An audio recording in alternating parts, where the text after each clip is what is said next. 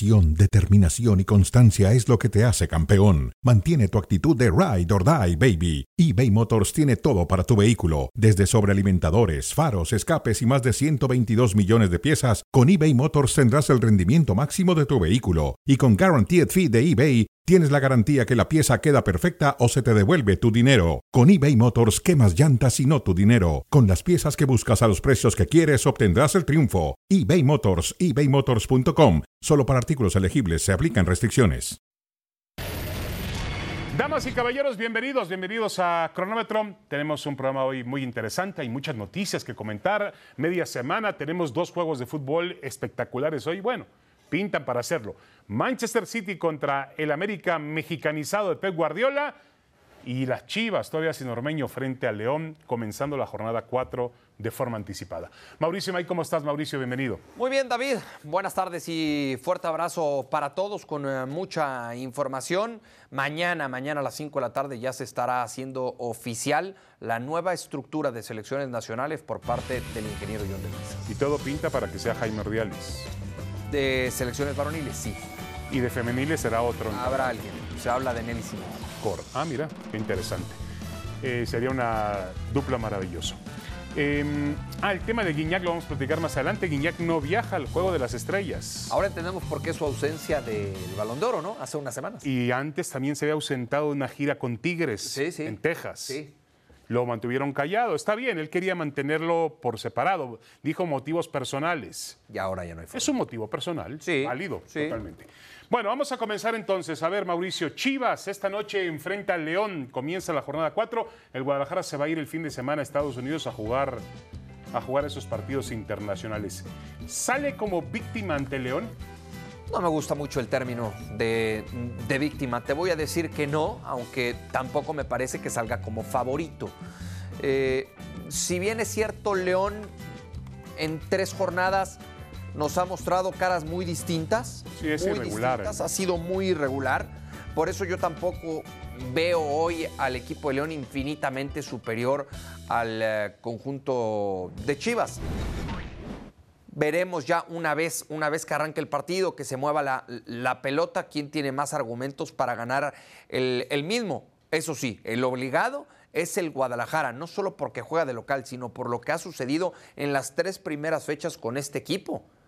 Tiene que ganar sí o sí el Guadalajara hoy por la noche, si no va a incrementar muchísimo la presión sobre Ricardo Cadena. Sí, ya le urge una victoria, eso es verdad. Eh, yo creo que los dos coincidimos en que hay una mejoría, hubo una mejoría de Chivas Sí. en Torreón. No jugó mal al fútbol, tuvo opciones para poder eh, prácticamente asegurar el partido, eh, incluyendo un- algunas jugadas realmente de maravilla de Alexis Vega, que sigue siendo un futbolista Es el mejor. que está por encima de los demás. El mejor. Y me gustó este chico Tepa, Tepa González, que viene de Fuerzas Básicas y que ahora va a ofrecer una competencia interna con, con Santiago Ormeño para ver quién puede ser el hombre de los goles en Chivas. Pero hiciste tanto por traer a Ormeño para Bueno, nada pero- más fomentar competencia. Bueno, la competencia interna es, buen- es, es magnífica. Por no supuesto. puedes Eh, depender. es lo a mejor, es lo mejor, A ver, Ormeño no, es. Ormeño no es Lewandowski. Es lo mejor. Ormeño no es interna. Cristiano Ronaldo. Pero no me vengan, No, no, no, no, no, no. Con ese El verso de que ahora el que surgió de las fuerzas básicas. Entonces no hubieran gastado. Tepa, hombre. no, no, Tepa. tienes que reforzarlo. El Tepa González es todavía un jugador en desarrollo. También. Santiago Ormeño está en desarrollo. Por eso, ¿quién va- Entre los dos van a poder ayudarse. No Bueno, hoy, Yo no creo hoy, que porque San- hoy no está considerado Yo Ormeño. creo que Santiago Claro. Ormeño va a ser titular, Claro. pero el Tepa González no sobra. Ya demostró que puede hacer goles y que puede rendirte y tomar confianza. Como Saldívar tampoco sobra, como Pérez Buquet tampoco sobra. ¿Tú qué como quieres? ¿Que no, que, no, que, no, que si tenías a Tepa González no contrataran a Ormeño? No, para mí Ormeño tiene que llegar para ser titular. Está bien. Y para marcar No, diferencia. hay- No, no exageres, no exageres. ¿Qué ha hecho Ormeño, por Dios? Hacer goles en Puebla. Se tiraron de cabeza por Ormeño. No, Estuvieron peleando no sé Es- cuántos días para poderlo contratar. lo último y ahora, y ahora nada más es para fomentar Es lo último no me que vengan había, con ese verso. por favor. No me vengan con Por ese verso. favor, el último que había. Hablando de Ormeño, ¿es entendible que no esté convocado para el partido de esta noche, David? Pues no lo sé, digo, no sé cómo esté físicamente. Ha trabajado una semana ya en Guadalajara, en Sí. Verde Valle. Dicen por separado. no trabajó con el grupo. Igual le falta meterse al grupo. Creo que no lo podían por tema de legal Exactamente. que entrenara con el grupo oficialmente. Este, y también me parece a mí que de alguna manera el León o Grupo Pachuca extendió todo esto para tratar de evitar que Ormeño juegue esta noche, ¿no? Pero bueno, eh, yo soy siempre un poco mal pensado, pero maquiavélico. Pero este, yo creo que en su momento va a jugar. Chivas juega el viernes contra mm, La Juventus. la Juventus. Bueno, es un partido interesante para que él vaya tomando ritmo, ¿no? Sí, seguramente ahí Marcado ya no está, ya no está Chiellini. No, ya no está, ya, Ya no está, está. en el LAFC. Ahora, eh, a ver, esos, esos partidos siguen ayudando a los futbolistas como Ormeño para ganar minutos, el roce internacional y no más que eso. Debe de estar el Guadalajara, incluido Ormeño, enfocados en lo que es la liga. Por eso la urgencia y la necesidad de ganar el día de hoy. ¿Es entendible que no esté convocado? Yo te diría, es entendible porque no trabajó con el resto del grupo. Ahora, es muy necesario. Y ante esa urgencia, yo no hubiera visto descabellado que hoy por lo menos fuera la banca. Sí, ahora vamos a ver qué tipo de versión de Ormeño aparece con Chivas. Yo tengo dos dudas. Esa, ¿qué tipo de versión tendremos con Chivas? Si la última versión, la del León, donde prácticamente no existió, o la del Puebla, donde sí fue un jugador importante. Él sigue viviendo de los goles que hizo con Puebla. Otra cosa también fundamental, y tú lo sabrás bien, Mauricio, no lo mismo tener la responsabilidad de anotar goles en el Guadalajara, en las Chivas, que en el Puebla o que en León. Hay una mayor presión para el futbolista. Ormeño es un hombre que hoy en, León o en Puebla podía caminar por la calle sin ningún problema. Ahora en Guadalajara no va a poder caminar por la calle si no hace goles, porque la gente lo va a presionar. La gente en Guadalajara es muy diferente a otros eso- equipos. es que, eh, a ver, eso de que es muy diferente a otros equipos. A ver, para eso está el Son equipo. 40 Para eso está el cuerpo técnico. Para eso están los directivos. Para eso tienen un departamento de psicología. Tienen que llevarlo de la mano para que no se maree y no se pierda. No me vengan hoy que ese es el problema que tiene el Guadalajara y no conoce eso Santiago ha Ormeño. Bueno, preséntenle eso a Santiago Mira, Ormeño. ¿Cuántos proyectos de delanteros de Chivas se han quedado en el camino? Yo me Porque no acuerdo de, de. Fierro. ¿Por qué no los han sabido llevar? ¿Cómo se llama aquel que también era No, muy bueno, interesante? podemos hablar de la Chofis. No, no, no, aquel que mandó Jorge Vergara con un psicólogo a Colombia. El Cubo Torres. Cubo Torres, sí. Claro, ese era, prometía un gran rematador de cabeza. No ha encontrado. Fíjate, el último anotador de dos dígitos en una temporada de Chivas, Alan Pulido. Alan Pulido. Claro. Y antes de Alan Pulido, Chicharo. Chicharo y, ant- y- y el hombre que más constancia tenía en Chivas tiene que ser Omar Bravo. Sí. Obviamente el máximo goleador en la Sí, historia sí, de Chivas. Pero para de contar, le cuesta mucho tra- trabajo al Guadalajara encontrar futbolistas mexicanos que hagan goles. ¿Qué mejor oportunidad, qué mejor oportunidad para Ormeño de marcar una época? Te estás adelantando demasiado. Le estás pidiendo como si fuera Lewandowski. Es que, es que aquí en México no le queremos pedir a nadie, no le queremos exigir No, a nadie. no, no, sí. ¿Por qué? Está llegando un equipo grande del fútbol mexicano. Sí, pero ¿quién es él? A ver, te, te quiero ¿Qué preguntar una mejor cosa. oportunidad Te ahora quiero de una demostrar? cosa. Si, ¿quién es, en su momento, quién es mejor prospecto, vamos a llamar todavía? ¿Santiago Ormeño o JJ Macías? Te puedo decir que por condiciones, Macías. JJ Macías. De acuerdo. Por Y condiciones. Macías no ha funcionado en Chivas. Sí, pero ojo, ¿eh? JJ Macías funcionó bien en qué equipo? El León. En, el, en uno de los mejores equipos en ese momento, o en el mejor equipo de aquel momento. Y Ormeño Y jugó en Ormeño funcionó en un equipo mucho más limitado. Modesto, modesto. Bueno, Bueno, vamos con el tema de Cruz Azul. ¿Cuánto le afectaría la salida de Jaime Ordiales? Mañana, ya lo decías tú, el ingeniero de Luisa, ya esperamos que el repuesto del COVID va a dar una conferencia de prensa donde en apariencia va a confirmar lo que se ha dicho, que Ordiales se hace cargo del puesto de Gerardo Torrado. ¿Cómo le afectaría a Cruz Azul? me gusta que ya de manera frecuente estás usando ese título de, de ingeniero. Sí, sí, sí, ya me lo Para- pagaste para tú para, Luisa. me- me- para, que, para no confundir las cosas. Esperemos que como ingeniero reconstruya el fútbol mexicano que se está cayendo a pedazos. Bueno, esa es una de sus misiones, por supuesto. Eh, ¿Cuánto afectaría la salida de Ordiales en Cruz Azul? Yo te quiero preguntar, David, eh, ¿cuánto poder de decisión tenía Jaime Ordiales en Cruz Azul? Bueno, Porque, tener- porque si todo lo decide y si todo lo hace y lo deshace eh, Víctor Velázquez, No, no, pues de- no, de- no, no era así. poco va a resentir la No salida de. Jaime Ordiales. Ahora ya te, te cambio ¿No la era así? pregunta. Te Eh, cambio Yo la tengo pregunta. entendido que Jaime Ordiales tenía en un proyecto a ciertos nombres de refuerzos, mismos que no llegaron. ¿Por qué? Porque Víctor Velázquez y su gente mm, Bueno, entorpecieron la en negociación. la- en todos lados Bueno. tienes un jefe que te dice sí o no. O Sí, sea, sí, sí, eso está claro. No hay dinero para esto, sí hay dinero para aquello. El problema es que a mí me dicen que en Cruz Azul hay muchas voces. No, no, no solo es uno el que te dice sí o no, oye, sino que se meten muchos y terminan descubrieron el agua, el agua tibia, por Dios, Mauricio. bueno. Si sabemos que Cruz Azul es un polvorín, Pero ya por no era, eso pero ya no era. lo más Pero ya no sensato, era, lo más sensato no era era. Jaime Ordiales en ese equipo Ah, de totalmente. fútbol Sí, para tomar decisiones de fútbol. Ahora, y te quiero cambiar la pregunta. ¿Dónde tiene mayor poder de decisión Ordiales? ¿En Cruz Azul o en su nuevo puesto? Uf, qué difícil, qué difícil, porque, porque en selecciones nacionales te conviertes más en un enlace.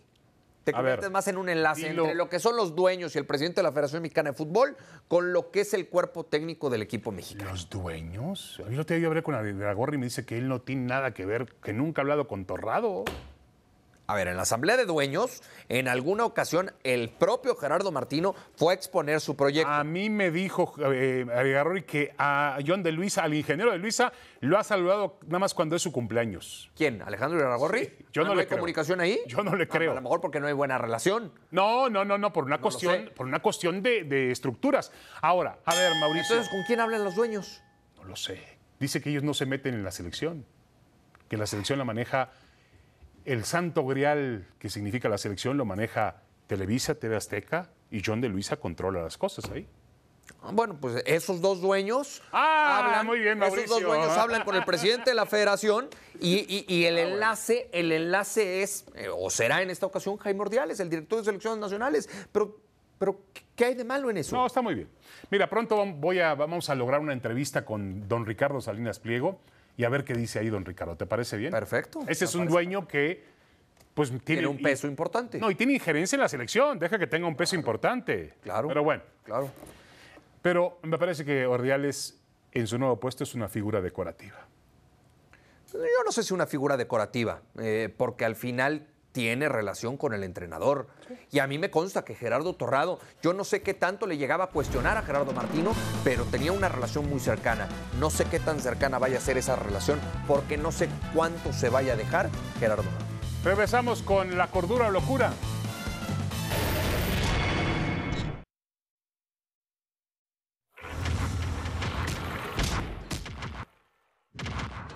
Sé que tiene una historia detrás. La suerte que estuve a hacer un clausura aquí en México y descubrí que América es especial por jugar todos los juegos mexicanos.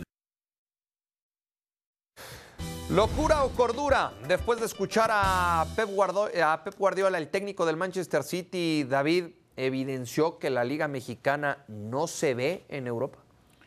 Bueno, es algo que ya sabíamos. No se ve la Liga Mexicana en Europa. Lo que me extraña es que Guardiola jugó en México. Sí. O sea, ¿tú crees que.? Sí, sí. A ver, yo hablaba. A veces hay jugadores de fútbol que tú los ves y dices, bueno, no abren ni un periódico, mucho menos un libro, no ven programas, nada, ellos viven su mundo y se acabó. Pero Guardiola es un tipo pensante. Entendía lo que había alrededor en la liga, era su último equipo de fútbol profesional. Vivió un descenso con Culiacán, jugó contra el América y jugó contra las Chivas. Puede ser que se le haya ido como se nos va a todos en Ahora, algún momento. ¿hace ¿no? cuántos años fue eso, David?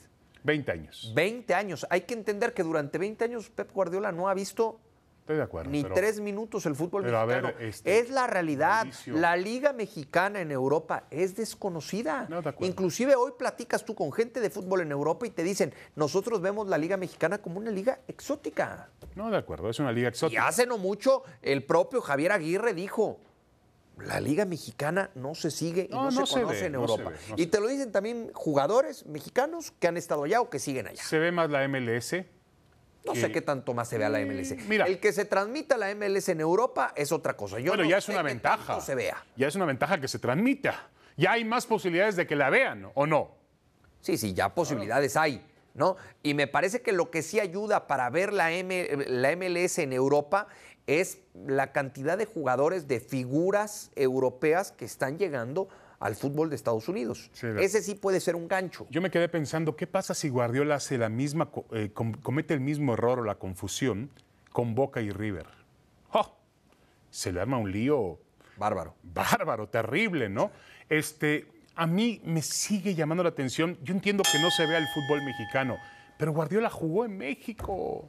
Guardiola jugó Sí, es para que lo tuviera por lo menos un, más presente. No, él sabe que el Guadalajara juega con. Ahora, tiene en la mente entonces al más grande de México. No sé si para ti.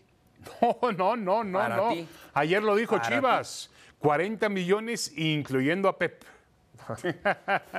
Bien, ahora sí el community manager le dio una buena, ¿no? Ahora sí. Después de varias regadas. fin, por fin hay que Después de darle- varias regaditas. Hay que darle, hay que hablar con Amauri para que le dé un aumento. Bueno, vamos con Jürgen Damm. Vamos, ¿Quieres escuchar a Jürgen Damm? Siempre Ayer un Hugo Sánchez a lo Jürgen. mató por la noche. ¿Es Jürgen? Así le decía Juan Carlos Osorio. Ah, muy bien. Jorgen. para mí el llegar a, a la América es mi sueño cumplido y, y Europa u otro tipo de cosa no se compara al, a- al sentimiento de poder estar en este club. Bueno, a lo mejor para, eh, eh, antes de matar a Jürgen Damm, entre comillas, habrá que decir, como a veces se malinterpretan las palabras o se llevan hacia otro contexto, otro rincón. Me acuerdo lo que ac- acaba de decir Guillermo Ochoa hace poco, que el América es el Real Madrid de México. No, no, no estaba comparando al Real Madrid con el América, estaba diciendo que tenía la- el papel del Real Madrid en el fútbol mexicano. Tenía razón. Ahora, Dam, Dam obviamente dice que para él ya se fue a Europa. Ya Europa no existe más. Entonces, para él, el gran objetivo de su carrera es jugar en el América. Porque ya no, ya no aspira a jugar en Europa. A ver, yo creo que el, el- el gran objetivo de la mayoría de los futbolistas mexicanos es algún día vestir la camiseta de América o de Chivas.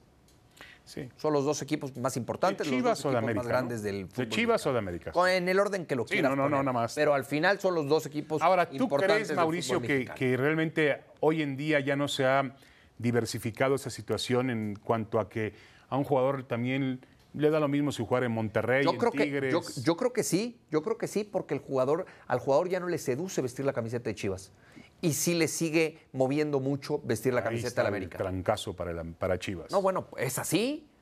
Es así, ya, ya han existido jugadores que lo han dicho recientemente. ¿Quién, quién, perdón? ¿Como jugador mexicano no te llama la atención ser figura en Chivas?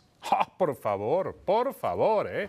Pregúntale a Henry Martín. Martín? hubiera- ¿Era lo que te iba a decir? ¿Henry Martín? Ah, bueno, porque llegó a la América. ¿Henry Martín? Todos los que llegan a la América, Bueno. todos los que llegan a la América, lo primero que dicen, era mi gran sueño de niño jugar aquí. Todos. Lo dijo Hugo Sánchez, lo dijo también Bueno, pero cínicamente. Hugo Sánchez, lo dijo Pero a cínicamente ver, Luis David, García. ¿por qué hoy entonces el futbolista mexicano ya no, ya no abiertamente expresa esa emoción o esa ilusión por vestir la camiseta del Guadalajara? Bueno, mira, lo llevamos tú y yo a la polémica de Chivas y América. porque puede ser porque Chivas está en, en una crisis permanente. Pero, y el América sí, pero el América está- no está en crisis, ha ganado 30 campeonatos en lo que Chivas está en crisis. No, señor Imay. La diferencia sigue siendo un título, un miserable título. Pues sí, pero Ah, bueno. quizá los manejos en la actualidad Ah, bueno, no le convencen la al jugador. crisis de Chivas, no uno diría, la ha aprovechado el América para fugarse. No se ha fugado el América. No, no, no, no, porque sabemos cómo está repartido eso. Ahora, nos perdimos mexicano. del tema principal. A mí me parece que esto muestra también parte de la mentalidad y el, el poco, la poca ambición que tiene el futbolista mexicano. Pero ese es un tema que vamos a ver más adelante. ¿no? Escuchemos a Michel. Pero para mí, los jugadores eh, no les gusta competir. Porque se sienten protegidos. Porque el jugador bueno allí juega. Claro. Y aquí el jugador bueno se lo tiene que ganar. Y eso eh, tiene que ver con, con el carácter competitivo de los jugadores. Se sienten muy cómodos, muy, muy valorados allí y les cuesta salir porque les cuesta competir. Bueno, pues ahí está lo que, lo que platicaba Michel en este reencuentro de leyendas en un capítulo, en un nuevo capítulo de Hugo Sánchez presenta. ¿Prefieren, prefieren la comodidad a la alta competencia los jugadores mexicanos? Sí, sí, totalmente. En su mayoría, ¿no? En su mayoría, porque, porque México están cómodos, les pagan bien, tienen buenos campos de entrenamiento, es un fútbol altamente profesional en el sentido de transportes, alojamientos, sueldos. Entonces, eso no lo tiene el futbolista uruguayo, no lo tiene el brasileiro. Bueno, el brasileño, quién sabe. Eh, pero de todas maneras se da tiempo para exportar. No lo tiene el argentino. Y el futbolista mexicano siempre tiene esa cuestión, que es bueno que lo tenga, pero también es malo, porque no tiene hambre para aspirar a algo mayor y porque de pronto Mauricio, si está en Europa y empieza a sentir frío, hambre, miedo, pues llama por teléfono a casa y dicen, oye, consígueme un equipo en, en, Hombre. en México o en Estados Unidos que le va a pagar lo y mismo regresa que gana Europa. más. Correcto. O más, David. No lo mismo, o más. Bueno, el caso de Herrera, Héctor Herrera. El caso de Héctor Herrera, que no es que venga ganando más de lo que ganó en el Atlético de Madrid, No. pero sí más de lo que pudo haber ganado a Bueno, futuro. y un contrato largo que hoy en día es muy largo. apreciado, ¿no? Eh, exactamente. A ver, eh, yo creo que esta es una, es una realidad, sobre todo en la mayoría de los futbolistas mexicanos.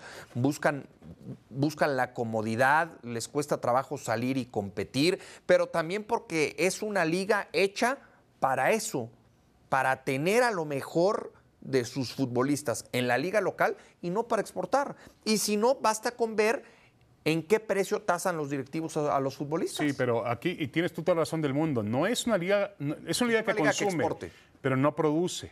Produce, pero poco. Tendría que. Los brasileños se dan abasto para producir para Es otra- ellos, es otra historia, para es- Europa de alto otra historia, nivel, es otra historia, y David, no para un equipo no, no, chino y ruso y el no que tú busques. Pero no Está compares, bien, David, bueno. porque tú vas caminando por Co- Copacabana, levantas una piedra y te salen dos grandes delanteros. Eh, después vas a Ipanema, levantas otra piedra y te salen tres grandes centrales. Entonces, es otra cosa, completamente distinta. Bueno, me estoy comparando o estamos comparando con una potencia mundial del juego, que es mundial, Brasil, ¿no? exactamente. Histórica. Pero sí, en general el futbolista mexicano está, le gusta quedarse en su zona de confort. Sí, sí, sí. A mí algún día me decía un futbolista mexicano que estuvo en Europa varios años que ojalá, ojalá esa mentalidad cambie pronto porque le va a venir bien a la liga y evidentemente a la selección mexicana. Bueno, regresamos con el béisbol. Ganó la Liga Americana el Juego de las Estrellas.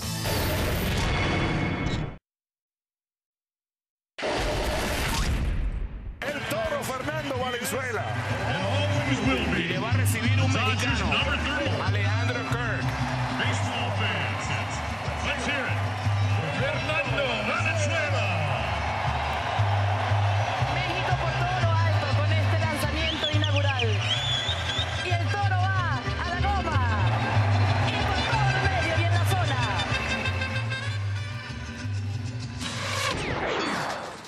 En la mira y vamos con el análisis a fondo después de lo sucedido ayer en el Dodger Stadium en el eh, Juego de Estrellas. Por cierto, para mí el mejor Juego de Estrellas que hay en las ligas americanas, el eh, Juego de Estrellas del béisbol. Y te pregunto, David, ¿Kirk tiene argumentos para ser superestrella en grandes ligas? Bueno, es un catcher que está bateando por encima de punto 300, lo cual obviamente para la posición en Mauricio, pues generalmente no se espera demasiado bateo de un elemento así. Es un, es un elemento en la posición de catcher. Ha habido grandes eh, excepciones en la historia, por supuesto, y actualmente, pero la posición de catcher generalmente es una posición defensiva.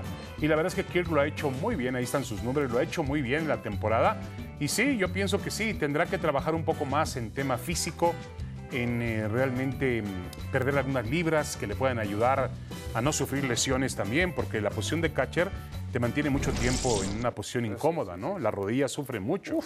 Y con ese peso se presionan todavía más. Y bien trabajado el cuadríceps, porque si no... Sí, sí, sí, de acuerdo, de acuerdo. Yo creo que el único el problema suyo va a ser si logra meterse en uno de esos eh, campamentos que ahora hay de entrenadores personales que muchos atletas hacen en Estados Unidos. Sobre todo en el receso, ¿no? Sí. Pero yo lo veo para ser una estrella. Ayer, por cierto, increíble. La Liga Americana utilizó a dos catchers que bajo la ley serían mexicanos por nacimiento. Alejandro Kirk, nacido en Tijuana, y José Treviño, Treviño, de los Yankees, que es nacido en Corpus Christi, Texas, en la frontera, de padre y madre mexicano. mexicanos. Bueno, y hablando del eh, juego, de- juego de estrellas y el, el dominio que tiene la Liga Americana en este evento, ¿es el reflejo de la liga como tal, David? Bueno, es- yo creo que es el reflejo, ayer la diferencia volvió a ser Giancarlo Stanton, es el reflejo del momento que viven los Yankees, que es un momento muy afortunado, la ofensiva de los Yankees realmente es impresionante. El otro mejor equipo del béisbol son los Dodgers, que estaban jugando en casa, pero a mí me parece que fue un duelo muy parejo y que a final de cuentas yo encuentro una paridad entre ambas ligas, ¿no? Tú ves la alineación, eh, Mauricio, de un equipo y otro. La Liga Nacional tenía a Machado, a Juan Soto, a Mookie Betts. Y la Liga Americana tenía a Giancarlo Stanton, tenía a Vladimir Guerrero Jr., Miguel Cabrera, Shohei Otani. Para mí es muy parejo. Muy parejo. Sí, sí, para mí es muy parejo. Eh, ahora, sí creo que este juego de estrellas, por cierto, eh, es más espectacular un día antes en el duelo de jonrones que el día del partido. A ver, el home run derby fue sensacional, ¿eh? Sí, sí, sí, sí, lo, de que acuerdo. hizo, lo que hizo Juan Soto, Sí, sí, eh, lo de Pujols también hasta el De acuerdo, de acuerdo, de acuerdo. Además emotivo. A mí me parece que es muy bien organizado este, eh, eh, este evento con relación a otras ligas americanas. No, de acuerdo contigo. Yo creo que le pegaron, le pegaron igual que en su momento, ¿te acuerdas? Las clavadas en la NBA también eran realmente espectaculares. Algo así tendría que buscar el fútbol, por cierto. Que, lo, que ya lo están intentando, ¿no? Con el famoso Skills se puede Challenge hacer. un día antes. Sí, se puede hacer con tiros libres. Tiros libres y Claro, todo, todo- claro, to- claro. toda esta Bueno. dinámica que ya lo intentaron el año pasado. Hablabas de Giancarlo Stanton, David, la facilidad que tiene este pelotero para sacar la pelota del parque. ¿Es el mejor pelotero hoy por hoy en las grandes ligas? Bueno, tú tuviste oportunidad de verlo en, en Miami. ¿te Es correcto, en alguna ocasión vistió la franela de los Marlins. Sí, todavía en la temporada de 2017. Fíjate los números que tuvo Mauricio: 59 jonrones, 132 carreras producidas. No le alcanzó a los Marlins para mantenerlo, era un agente libre y los Yankees lo firmaron por un sueldo, un sueldo millonario. Es un pelotero fantástico, tiene una defensiva respetable, un buen brazo en los jardines, pero sobre todo con el bat. Tiene un poder descomunal. Y un- un- uno de esos jugadores gusta mucho, sobre todo en Nueva York. Eh, ahora, eh, si es el mejor pelotero de la actualidad, pues habrá que ver quién es el más completo. Yo veo otros peloteros más completos que él. Me parece que Mike Trout, el jardinero central de los Angelinos, tiene mucha más una condición atlética que él. Batea y fildea, hace un jardín central realmente impecable. ¿Quién más? Puede ser Mookie. Bryce Harper, Mookie Betts, Aaron Judge también con los Yankees, Shohei Otani, que realmente ha sorprendido porque puede lanzar con una gran consistencia y también puede empujar la pelota lejos. El que tú mencionabas, Juan Soto, de los Nacionales de Washington, que mm, ganó el premio de- del eh, derby, Jonrón Derby. Machado, el tercera base de los, de los em, Padres de San Diego, es un jugador que uno lo ve jugar y dice, está como, como haciendo algo muy natural. O sea, todo le sale natural. Mientras la, la gente eh, utiliza un esfuerzo extra para tirarse por la pelota o para tirar de tercera a primera base, él todo lo hace muy natural, muy sencillo. Entonces, yo no sé, yo creo que es el bateador más explosivo del momento, pero los jugadores más completos que él existen. No, entonces no lo pondrías como el mejor pelotero de la liga. No, no, no, no, no, no, no. O sea, a ver, los números son impresionantes. Como esta temporada él apunta para romper la marca de, o apuntaba para romper la marca de Roger Maris. Pero son varias temporadas que lleva así, ¿no? No, no, estoy de acuerdo. Tanto. Estoy de acuerdo. Mira, tiene, ahora tiene 24 jonrones y 61 producidas a mitad de temporada. Digo, vamos a ver si puede acercarse a la, a la marca que tuvo en, en eh, Miami, que fue de 59.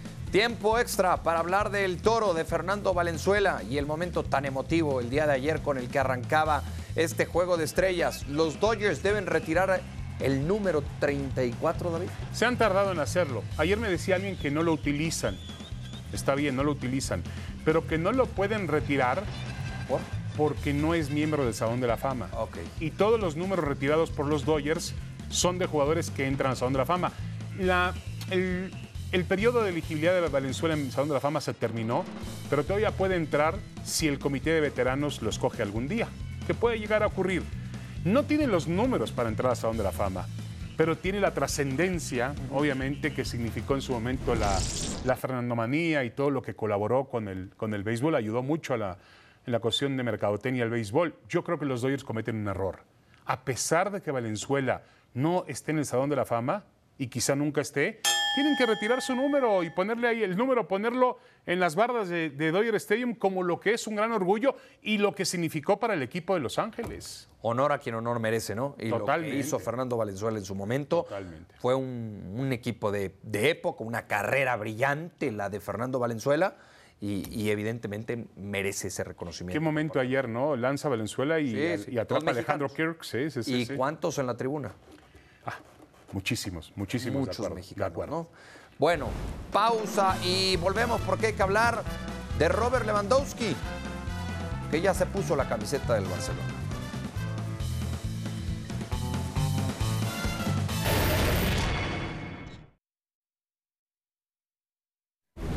Buen día. No, muchas gracias. Me llamo Robert, soy de Polonia, vivo en Barcelona. Um, Tremenda presentación por parte de Robert Lewandowski allá en la Florida, donde está el equipo del eh, Barcelona. Ayer, por cierto, venció seis goles por cero al Inter Miami. ¿Quién gana más, David? ¿Lewandowski o el Barcelona? Bueno, yo creo que el Barcelona, porque gana un jugador de, de primerísimo nivel, obviamente los números que ha dejado, eh, la constancia que ha tenido con el Bayern Múnich, los campeonatos que han provocado sus goles están ahí, sin duda alguna. Ganó el premio de Best, es el último ganador del premio de Best. No ha podido ganar el balón de oro todavía, pero, pero yo creo que es un un, uno de los mejores goleadores de nuestra época y también de muchas épocas. Y el Barça va a tratar de aprovechar los últimos años que le quedan. Es una máquina de hacer goles, Robert Sí, Lewandowski. sí, sí. Eh, por supuesto que gana más el, el- el Barcelona por el momento que vive hoy por hoy Robert Lewandowski. Un Robert Lewandowski que estaba hecho a la medida del Barcelona, ¿no? A cómo jugaba el Barcelona, a la filosofía del Barcelona, más allá del entrenador, porque pasaron varios entrenadores y Robert Lewandowski seguía siendo el delantero letal de ese equipo. Si algo le faltaba al Barcelona, no solamente era un delantero, sino una figura, y me parece la han encontrado en este futbolista polaco. Sí, yo creo que, eh, vamos, habrá que ver también cómo, cómo finalmente funciona el equipo de Xavi, pero él va a hacer goles con el Barcelona. Seguro. Y él también, eh, a ver, el Más Bayern... allá de que no esté tan arropado como en el Bayern, ¿eh? Porque No, esa sí es una realidad. No va a estar tan arropado y quizá no le vayan a generar tantas jugadas como sí lo hacían en el equipo del Bayern. Aún así, lo veo con el talento, la calidad y los argumentos suficientes para pensar que va a marcar una muy buena cuota de goles. Sí, es una de las grandes operaciones del verano, sin duda alguna, quizá la más importante. Bueno, está la de Haaland, pero por encima de Haaland, Lewandowski es un producto ya terminado, ganador. Haaland es un, todavía un jugador que se abre para el futuro, pero yo creo Y que... la más importante del fútbol de España, David. Sí, sí, de acuerdo. de Hacía falta a la Liga Española un fichaje así. No, no, de acuerdo, de acuerdo. Después de que había perdido a Messi, años antes a Cristiano. Cristiano, claro. Ahora, este. mm, digo, yo estoy seguro que va a ser goles, como tú bien lo dices. Habrá que ver si esos goles significan trofeos, porque los goles los hace un personaje, pero los equipos levantan campeonatos. Sí, y, y en ese sentido le falta, a mi entender, uno o dos defensas al Barcelona para entonces sí, Sí, pensar en sí. un equipo que pueda ser contendiente a títulos. De acuerdo. Bueno, el tema de Marcelo Flores llega hoy al Real Oviedo, el Real Oviedo, el equipo de la segunda división, así lo recibieron con Flores, muy bien. El Oviedo es eh, ya eh, eh, un equipo propiedad de Grupo Pachuca, Sí. manejado principalmente por Grupo Pachuca, y ahora ya tienen a Marcelo Flores. A ver, Mauricio, ¿qué esperar de él en el Oviedo? Y mucha gente también se pregunta si ha sido una buena decisión. Yo he leído a algunas personas que dicen que era mejor jugar con la sub-23 de- del Arsenal que con el Real Oviedo. Para mí es una muy buena decisión el que vaya a jugar a la segunda división de España. La segunda división de España es competitiva y si no hay que preguntarle a Nacho Ambriz que no dio el ancho, ¿no? Es una, es una división en la cual se juegan un poquito más de 40 partidos y me parece que va a ser un equipo en el cual Marcelo Flores va a encontrar regularidad y va a encontrar continuidad. Y eso es muy importante cuando tenemos un mundial de por medio. Esos minutos no los iba a tener con el Arsenal. Con el Oviedo sí los va a tener. Me parece un acierto del futbolista y un acierto de Grupo Pachuca, ¿no? Otro A acierto ver, de Grupo a ver, a ver, Pachuca. no te escuché bien. ¿El Mundial? ¿El Mundial del 2022? Eso buscará Marcelo Flores, ¿no? No, no, Marcelo Flores está descartado. No ha debutado todavía en primera división. Descartado por ti, por mí y quizás No, hasta y por no- el Tata. y no va de- Entiendo a lo que vas, David. Ah, correcto. Entiendo a lo que Sí, vas. sí, sí, sí. Pero el futbolista, No, de acuerdo. el futbolista buscará Sí, sí, llamar la atención del entrenador porque estuvo dentro de la lista de 38 y dirá, tengo posibilidades y tengo más posibilidades jugando en el Oviedo No, de acuerdo. que estando en el En la sub-23 estoy de acuerdo contigo. Y yo también, yo también soy de la creencia de que va a tener un mejor desarrollo en la Liga de España, en la segunda división de España, que es durísima. Durísima. Con campos, cada campo es diferente, climas, equipos férreos, bien armados. Es una buena oportunidad para él y además, pues ha firmado para un equipo que pertenece a un grupo mexicano. Claro, por eso yo digo, también un acierto de de, acuerdo. de- de Grupo Pachuca. No te sorprenda que el día de mañana Grupo Pachuca lo traiga a México. ¿eh? No te sorprenda también que el día de mañana Grupo Orlegui diga, ahora yo voy por otro, otra figura mexicana. Ahora, eh, es, es sin opción a compra, ¿eh? Es un préstamo de un año. No, el Arsenal sigue, a ver, ojalá no venga a México. El Arsenal sigue teniéndolo en cuenta como una, un jugador a futuro. Vamos a ver. André Pierre Gignac, No te más allá de esta lesión, ¿eh? no, no estoy del todo convencido. Yo creo que no va a tardar mucho para estar en el fútbol mexicano. Más allá de esta lesión, André Pierre Gignac no podrá estar en el eh, Juego de Estrellas por un tema de, de idea, ¿no? de creencias, tal y como él mismo lo, lo publicó. No está vacunado y por eso no hará el viaje a Estados Unidos. ¿Cuánto afecta que no esté en el Juego de Estrellas André Pierre Gignac también? Muchísimo. Es una de las grandes figuras del fútbol mexicano. Para mí es la máxima estrella. Hay que analizar los números, lo que ha logrado Guiñac, cómo se ha establecido en el fútbol mexicano y obviamente es una gran pérdida. Ya el tema de la vacuna, el tema personal, pues se lo dejamos a él. Yo mm, sigo siendo muy respetuoso en ese sentido, como lo fui con Novak Djokovic, que a principio de año fue un gran, gran escándalo en Australia. Este, Qué bueno que seas tan respetuoso, David, ¿eh? y comparto, yo también, pero hay reglas. no, Y, sí, y- pero- y por eso todo- Novak Djokovic seguramente no va a poder jugar el abierto de Estados Unidos, como no pudo jugar el abierto de Australia, y ahora André Pierre Gignac no podrá jugar este partido de estrellas. Está muy bien. Ahora hay que respetar las reglas. Guiñac dice no voy porque no quiero vacunarme. Hay que respetar las reglas. Correcto. Pasó con. Ah, este, leí yo que pasó con Alfredo Talavera, el portero desde Ciudad Juárez, que tampoco estaba vacunado, pero como iba a jugar con la selección mexicana, dijo: si no me vacuno, me pierdo el mundial. Claro. Entonces dijo: me vacuno. Bueno, decisión de él, ¿no? Personal. Pero cada quien es dueño de su cuerpo y cada quien toma sus determinaciones. Y en Estados Unidos, en este país maravilloso, hace ya algún tiempo que el cuerpo ha dejado de pertenecer al individuo, ¿no? Si no, hay que ver lo que la Suprema Corte decidió hace poco, ¿no? Leí tu tweet, leí tu tweet. Pausa y volvemos para hablar de los ESPIs. En un ratito ya arrancará la ceremonia.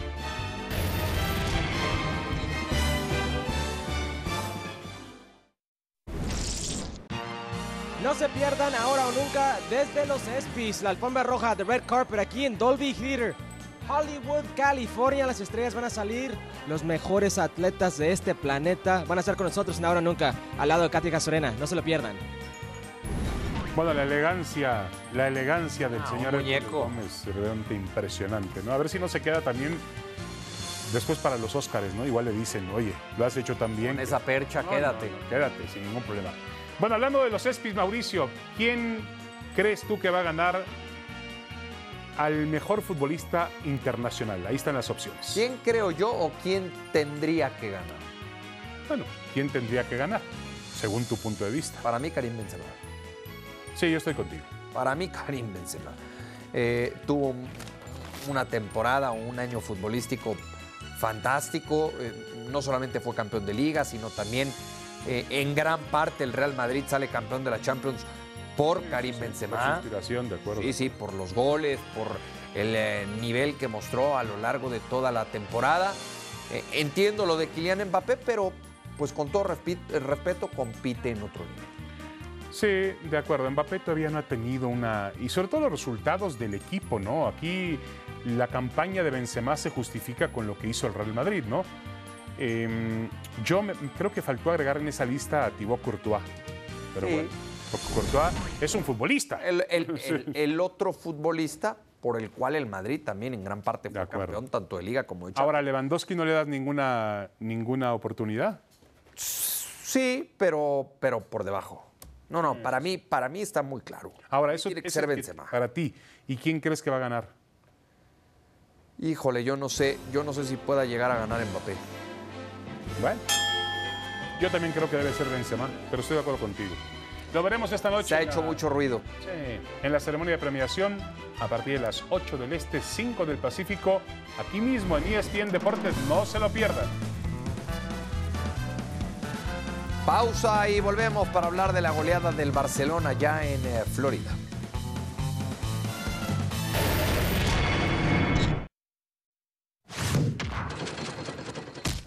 De frente y prohibido esquivar. A ver, David, ¿es más probable que gane América o que lo haga Chivas el día de hoy? Ajá, qué buena pregunta. No, Chivas. Chivas, creo que el América tiene un partido. Y te diré. Ah, sí. Bueno, eh, a ver, vamos a ver. eh, hay que entender que esos equipos llegan en un plan de preparación, ¿no? De que están muy fríos y de que no disputan los balones. Pero el tope. Chelsea se puso serio el sábado y en 10 minutos borraron a la América. acuerdo, ¿eh? De acuerdo. Yo veo a Chivas, espero que Chivas esta noche en eh, su estadio, el Akron, ya lo decíamos un poquito más temprano, lo decías tú, Mauricio, le urge ganar, porque ya tiene tres partidos sin victoria. Ha hecho un gol en tres partidos nada más. No, no, no, tiene a que cadena, a cadena en ese tipo de equipos, eh, al entrenador, en este caso a Ricardo Cadena, la crisis le viene cuando menos lo espera. ¿eh? Sí, sí, sí. A ver, después de lo que fue el cierre del torneo anterior, muy bueno, como bombero, el arranque de este torneo, si no gana hoy, sería, No, no, sería no. crítico. ¿Tú Y te imaginas se que pone nerviosos en que esa pierda directiva? hoy y que el- la Juventus le meta tres el viernes? Imagínate. A ver cómo va a regresar Cadena. Además, siempre existe la sensación con Cadena de que es un entrenador interino. Sí. ¿Me entiendes? No, no tiene esa, esa etiqueta. Así Pero como el Tan que- Ortiz. Eso fue lo que eligieron. Así como el Tan Ortiz ha ganado, me parece más el respeto como entrenador del América, a Cadena todavía le falta. Bueno, le ganó 6-0 el Barcelona al, a tu Inter de Miami. Pero fácil, fácil, David. eh, Sí, tristemente. sí, peloteando, ¿no? Por el Inter Miami. No. Sin Lewandowski, porque si está Lewandowski le meten 12. Sí, sí. ¿Sabes qué, ¿Sabes qué pasa, David? Pero es que el Inter Miami no, no le competía ni en lo físico. No. Ya olvídate con la pelota, ni en lo físico podía competir. Ahora es uno de los peores equipos de la Major League Soccer. Sí, sí. Eh, y todavía como si el horno estuviera para bollos, ¿no? Perdiendo 6-0. eh, Neville qué fácil. le da la oportunidad de entrar a Romeo Beckham. No, Increíble. Para que juegue los últimos cuatro minutos. No, muy fácil. El gol de Memphis Depay para mí refleja lo que, lo que sucedió en la cancha a lo largo del partido. Sí, todavía juega Higuaín con este equipo de, del eh, Inter de Miami, ¿no? Digo, ayer no se vio mucho, no pasó de medio campo, pero todavía juega ahí. Sí, todavía. Intenta jugar ahí. Yo creo que el Barce- eh, hay que entender que sí es un lujo enfrentar a estos equipos, pero hay que entender que vienen en otro tipo de... eh, a ver, tienen otro nivel, Es pretemporada. pero tienen otro nivel, como tú lo dices. Pero vienen en pretemporada. Hay que entender eso. ¿En qué momento o a qué altura del calendario vienen? Sí, sí, sí. Y es etapa de preparación. Ahora es la única forma de enfrentarlos en esta época. Sí, sí, sí, y con mucho dinero por medio. Rey. Bueno, el Atlas. Quién sabe cómo le llaman en las redes sociales, no lo voy a repetir porque está muy feo. La hora cero es presentada por McDonald's. Me queda claro que el Atlas, el bicampeón del fútbol mexicano, sufre un daño colateral. Como hace ya algunos años, o casi siempre, sufre el América.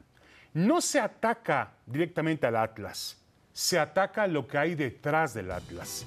El poder que significa tener un grupo como Orlegui y un personaje como Alejandro Iragorri. El Atlas, el arbitraje se equivoca a favor y en contra del Atlas, como de todos los equipos de fútbol. Nosotros no podemos comprobar que el Atlas haya sido bicampeón gracias a las bondades del arbitraje. Y es una pena que la historia más brillante de este conjunto de fútbol, el Atlas, esté pasando también por una serie de críticas en redes sociales, en la clandestinidad y también a través de algunos especialistas que insinúan que el Atlas recibe esa ventaja arbitral. No, no es así. El Atlas no es beneficiado por el arbitraje, como tampoco lo ha sido el América. Lo que hemos criticado es lo que hay detrás del América, el poder que emana el América detrás del el club de fútbol y también lo que hay detrás del Atlas, incluyendo una ilegalidad, algo que no tendría por qué existir, que el secretario general de la Federación Mexicana de Fútbol sea hermano del presidente del Atlas. Pero es una pena, el Atlas sufre un daño colateral, porque es un legítimo bicampeón del fútbol mexicano. La hora cero fue presentada por McDonald's. Vamos al eh, tiempo extra para conocer al pateador Guillermo Ochoa. De portero a pateador, 35 yardas, cumplió 40 yardas. También, pues, algo más difícil, ¿no? más para atrás, 50 yardas. También en Ochoa siempre confíen, por favor. 55 yardas. También su futuro puede estar en la NFL. Y 60 yardas. Por poco. Por muy poco. Sí, bueno, no es el primer caso de jugadores que. eh, ¿Te acuerdas de Tony Meola? Meola, exacto. Y portero también. Y portero también. O aquel Lambo también. eh, ¿Cómo se llama aquel Lambo, Dios mío? Que jugó para el. Josh Lambo, que jugó para el Dallas FC. Bueno, Matías de Ligt, el defensa central, uno de los mejores defensas centrales del mundo, ¿sí? Junto con su compatriota de Liverpool, ¿no? Eh, va a ser nuevo jugador del Bayern Múnich. Me parece una muy buena contratación. Mira cómo van los grandes jugadores, van escalando, ¿no? Del Ajax a la Juve y de la Juve al Bayern Múnich. Sí, sí. eh, después de un muy buen paso por la Juventus. A un año, a un año de la justa mundialista en eh, Nueva Zelanda, ahí se va a jugar el Mundial eh, Femenil y así ha sido Espectacular, ¿no? presentado con cada una de sus sedes. Un escenario que seguramente será espectacular. No tarda la FIFA, eh, eh, bueno, así como va la FIFA al Mundial Femenil, no tarda ir el Mundial Varonil para Australia y Nueva Zelanda. Sí, de acuerdo. Está cantado. Oceanía, Está cantado. Par- países de primer mundo con una gran economía, con los estadios van a quedar ahí, no tienen ningún problema. Señor Mauricio May, invitado a los ESPIs. Bueno, vámonos. Ahí está la alfombra roja. Y Está listo. caravanas, diría Pietra. De acuerdo. Están listos. Miren, Hércules Gómez se cayó del pastel. Bueno, estará junto con Katia, eh, Katia Castorena. Castorena para poder la para tener la alfombra roja de estos ESPIs. La hora cero es presentada por McDonald's. Me queda claro que el Atlas, el bicampeón del fútbol mexicano, sufre un daño colateral. Como hace ya algunos años, o casi siempre, sufre el América. No se ataca directamente al Atlas, se ataca lo que hay detrás del Atlas. El poder que significa tener un grupo como Orlegui y un personaje como Alejandro Iragorri.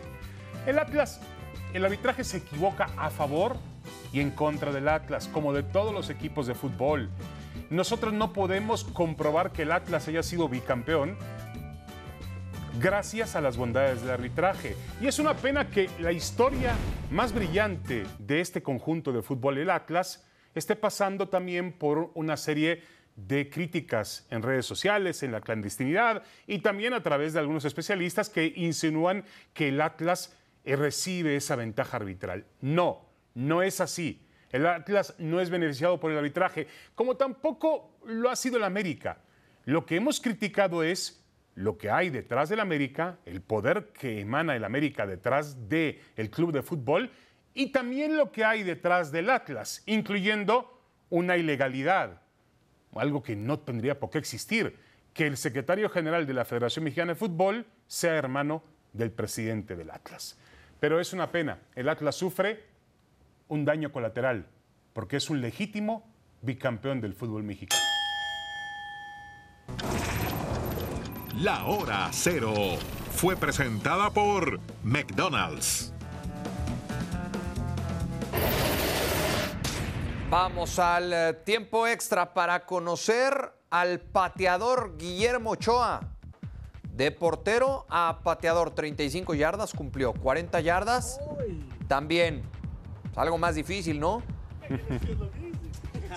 más para atrás, 50 yardas.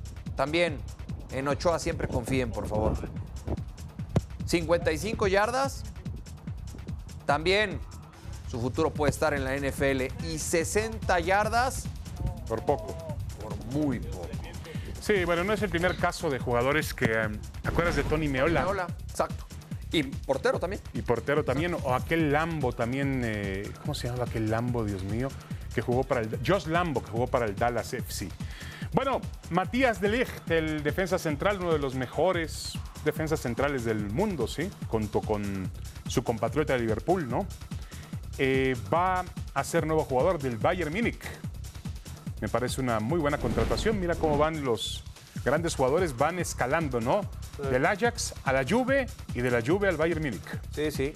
eh, después de un muy buen paso por la Juventus. A un año, a un año de la justa mundialista en eh, Nueva Zelanda, ahí se va a jugar el Mundial eh, Femenil y así ha sido Espectacular, ¿no? presentado con cada una de sus sedes. Un escenario que seguramente será espectacular. No tarda la FIFA, eh, eh, bueno, así como va la FIFA al Mundial Femenil, no tarda ir el Mundial Varonil para Australia y Nueva Zelanda. Sí, de acuerdo. Está cantado. Está cantado. Países de primer mundo con una gran economía, y con los estadios van a quedar ahí, no tienen ningún problema. Señor Mauricio May, invitado a los ESPIs. Bueno, vámonos. Ahí está la alfombra roja. Y Están listos. caravanas, diría Pietra. De acuerdo. Están listos. Miren, Hércules Gómez se cayó del pastel. Bueno, estará junto con Katia, eh, Katia mm, Castorena. Castorena para poder la para tener la alfombra roja de estos ESPIs.